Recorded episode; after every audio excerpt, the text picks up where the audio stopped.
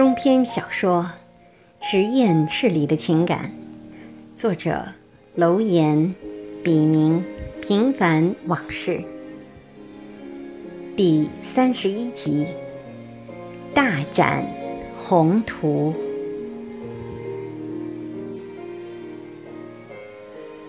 七言无畏。至高何忧客相眠，不计孤名当为先。阅尽群山风鹤美，任从人说是非偏。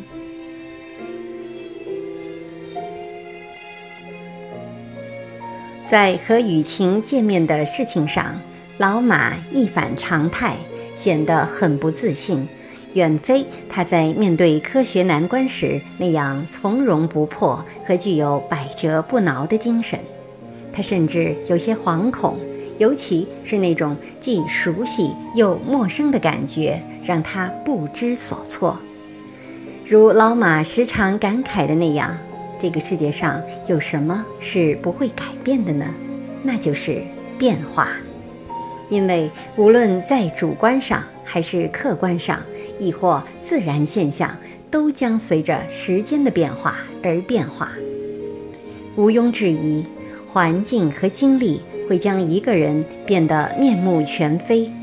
比如旧情人之间，即便有感情死灰复燃的可能，但在经历了沧海桑田的变迁后，无论情感还是价值观，都有了。脱胎换骨的改变，也许剩下的不过是曾经的熟悉和有选择的记忆。如果再了无新意，很快就味同嚼蜡，让沉淀于胸并不断发酵着的美好瞬间荡然无存。而那些刻意想挽回的尴尬，会把最后的一点情分。也赶尽杀绝。可以说，雨晴当年的突然消失，不但是盘桓于老马心中的一个谜，也是一种锥心的痛。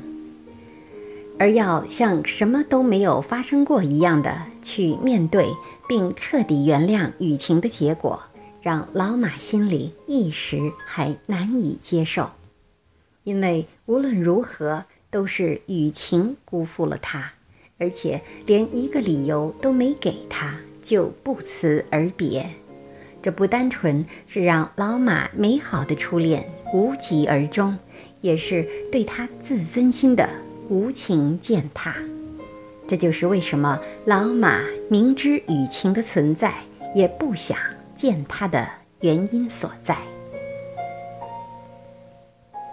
正当老马为将要面对雨晴而纠结时，陆院长就像从地底下冒了出来似的，出现在老马的面前。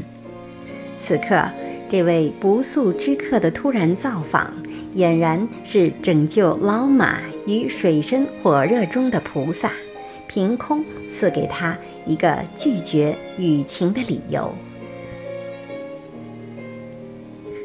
邵凯校长明天一早就要出国考察了，今晚他特意挤出时间宴请您。我们先去，他开完会从学校直接到饭店。好啊，老马如释重负地应着，心里十分感激陆院这个福星。上车后，老马还一直在想。他这辈子遇到陆院，算是三生有幸。虽然邵凯是他整个海归计划的始作俑者，但如果没有陆院这样一个执行力很强的忠实贯彻者，他老马即便再有本事，也不可能在这么短的时间里把一个研究所从一张白纸变成今天的一幅锦绣画卷。在去饭店的路上，有个问题让老马思忖再三。邵凯临出国前急着见他，应该不仅是吃个饭那样简单吧？如果是让他直面海归问题的逼宫戏，那就是一场鸿门宴了。果真如此，他将如何应对呢？思来想去，老马决定克制自己，表现出最大的善意，哪怕是装糊涂，就为他开辟人生事业的第二战场而言，无论如何，人家都是有恩于他。一到饭店，老马便借口去了趟卫生间，在那里给雨晴打了个电话，堂而皇之的将两人的约会推掉了。他本想说以后找时间请雨晴，但又觉得有些虚伪，因此话到嘴边儿又咽了回去。雨晴很大度地表示理解，老马心里的石头总算落了地。晚宴设在离老马住的酒店不远的惠宾楼里，茶刚上来，邵凯就到了。陆院立即吩咐侍应生点菜。不好意思啊，最近一直很忙，也没时间去看你。听陆远说，研究所被你搞得风生水起，今非昔比，祝贺祝贺！邵凯边说。边向老马拱手致意。哈哈，我也没想到，除了大家努力，与你和陆院的大力支持是分不开的。老马谦虚道：“虚伪了哈，我还不了解你，做事一向喜欢尽善尽美，而且从来都是身体力行。说心里话，老同学，我真为你感到骄傲。不到两个月。”从无到有，就把一局死棋给盘活了，期间还完成了人员的培训。谢谢老同学鼓励，不简单呐！怎么样，准备什么时候回去啊？我准备月底就回去，美国那边也是一堆事呢，真有些分身乏术的感觉。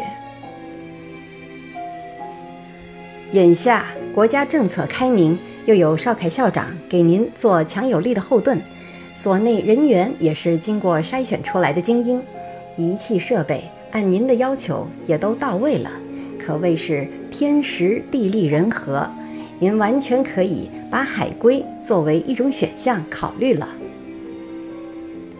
陆院长不失时机的画龙点睛，如果这话出自邵凯之口。就显然太例行公事，会让老马感到不快。但经由陆院的嘴，用半开玩笑的方式说出来，而且完全是站在他的立场考虑问题，就显得十分自然。非但没有让老马有丝毫的难堪，反倒让他觉得很惬意。老同学，别听他的。我一贯主张来去自由，能共创共赢，我们的目的就达到了。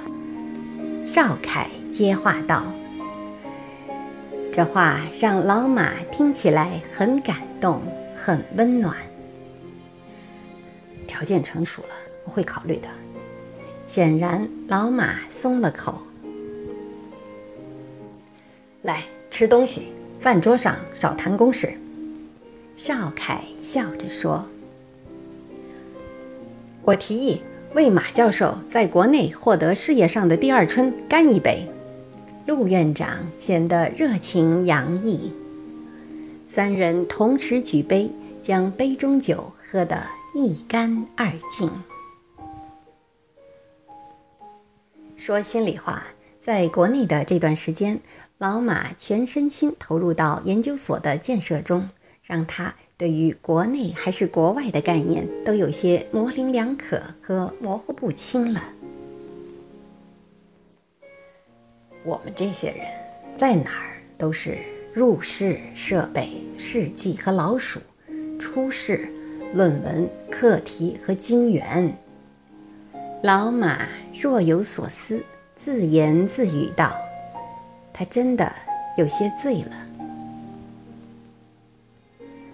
这事活明白了，也叫老马识途，来为美好的明天干杯。邵凯举杯说道。三个人聊得很投机，酒过三巡，一瓶茅台就见了底。最后，他们又要了瓶红酒，也喝得空空如也。晚宴结束时，三人都有些快意人生的醉意。老马回到酒店时已是晚上九点多，他简单冲了个澡就睡下了。虽然身体很疲倦，但他的精神还处于亢奋状态，一夜辗转反侧，半睡半醒。期间，老马将晚宴的情节粗略地在脑子里过了一遍，不禁哑然失笑。这哪里是什么鸿门宴？人家不过是一番好意，反倒是自己有些小人之心了。很快月底就到了，老马在回美前又和所里的每个人谈了一次话，能想到的他都一一做了交代。最后，他又与董洁谈了很久。此刻的董洁真有些像蜀国的大将姜维，可谓临危受命；而老马这个诸葛亮，则不遗余力地对其言传身教。从研究所的管理、近期和中期的科研方向、未来发展到人员安排，都做了具体的部署。不同的是，孔明喜欢事必躬亲、鞠躬尽瘁，而老马则对下属循循善诱，点到为止。在国外这么多年，他早已养成团队意识的思维模式。即充分给予下属施展抱负的空间和时间，并乐见其成。老马这次从国内回美，心里十分坦然，但说他没有一点牵挂，显然不现实。而这牵挂，连老马自己都没明白，多是源于他的付出和理想。两个多月的亲力亲为、拼命三郎一样的工作，让他对国内研究所的一切，尤其是前途，有了无限的愿景和期许。而由他一手缔造的全新的科学殿堂，和那些朴实肯干、积极向上，并视他为精神领袖和理想楷模的下属们，就像刚出生不久的孩子一样。需要他的关心与呵护。回到美国后，老马做的第一件事就是和妻子就离婚事宜进行摊牌。让他始料未及的是，妻子第一反应竟然是同意，但很快又反悔了。在整个离婚过程中，妻子反复无常。情绪波动很大，但老马看得出，离婚这件事对妻子的打击非常大。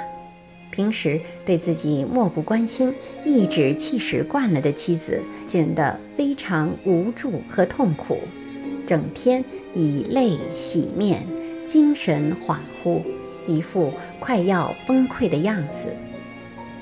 老马几次狠下离婚的心都被软化了。就在老马几乎要打消离婚的念头时，妻子却意外地同意了，而且义无反顾。至于原因，老马到现在还蒙在鼓里。事后他猜想，也许是因为妻子看到他离婚的决心和坚持，加上两人的感情早已平淡如水，名存实亡。而同床异梦的婚姻，如果再继续下去，也不过徒增烦恼，对彼此都是一种伤害。最后，两人在离婚问题上达成共识，协议离婚，到此，终将这桩名存实亡、始乱终弃的婚姻画上了句号。离婚后，妻子得到了很大的实惠，家庭的动产和不动产，连同孩子的监护权也归前妻，但老马享有探视权。而且每年有总数为两个月的时间可以和孩子在一起生活。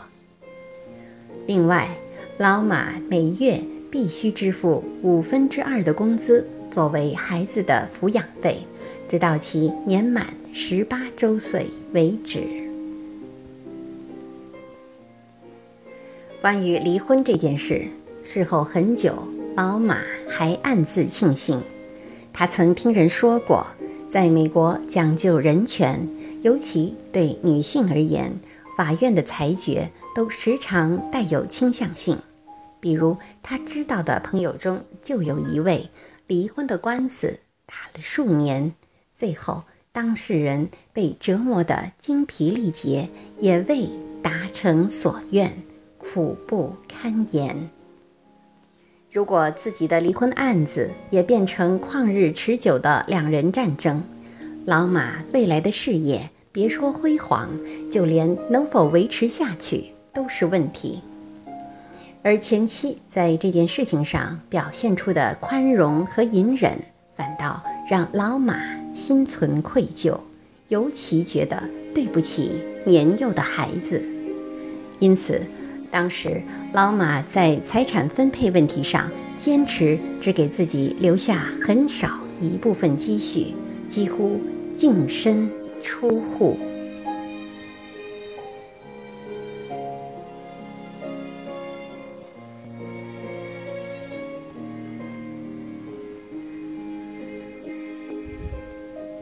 感谢您的收听，敬请继续关注中篇小说。